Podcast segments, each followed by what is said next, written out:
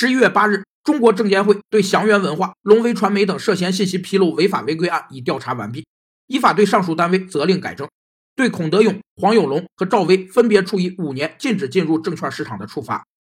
信息披露制度是指上市公司为保障投资者利益，接受社会公众的监督，而依照法律规定，必须将其自身的财务变化、经营状况等信息和资料向证券管理部门和证券交易所报告，并向社会公开或公告。信息披露有四个基本原则。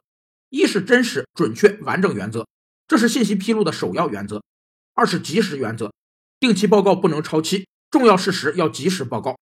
三是风险揭示原则，既要披露现状和前景，也要简述相关风险；